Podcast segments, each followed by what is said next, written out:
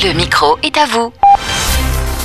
Nous en parlons régulièrement, les réserves de sang sont très souvent critiques en France et en Auvergne-Rhône-Alpes, et ce particulièrement depuis la crise Covid.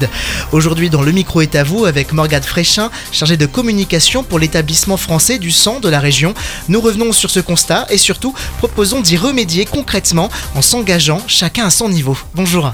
Bonjour Alors pour commencer, brisons un tabou répandu, celui du risque, de la douleur et d'effets secondaires liés au don de sang, euh, qui tient bien plus du mythe que de la réalité, non? Tout à fait, c'est exact. Après, il faut savoir quand même que la douleur, euh, c'est assez euh, subjectif, mais sachez que tout est fait en sorte pour vous recevoir dans les meilleures conditions et il n'y a aucun danger à offrir son sang. La définition du don de sang dit qu'il s'agit d'un processus par lequel un donneur de sang est volontaire pour se voir prélever du sang qui sera gardé dans une banque du sang avant de transfuser une personne malade lors d'une transfusion sanguine. À quoi, à qui peut donc servir mon sang?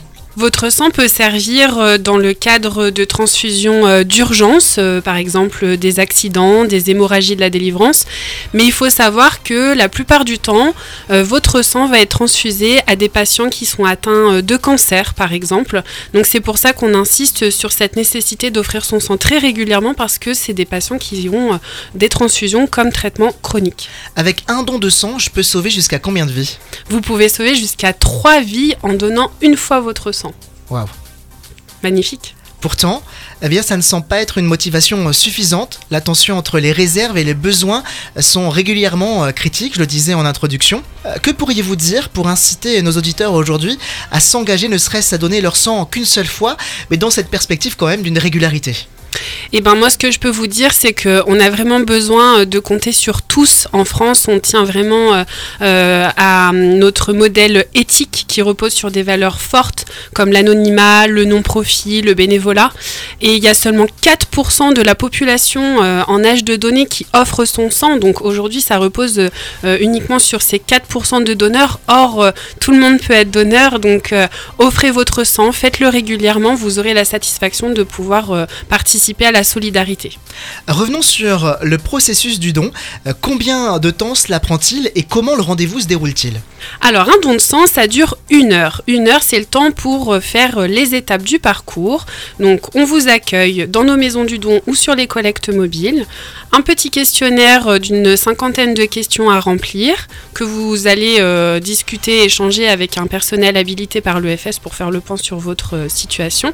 L'idée, c'est de cet entretien de s'assurer que ça représente pas un danger pour vous d'offrir votre sang, ni pour la personne qui pourrait être transfusée avec votre sang.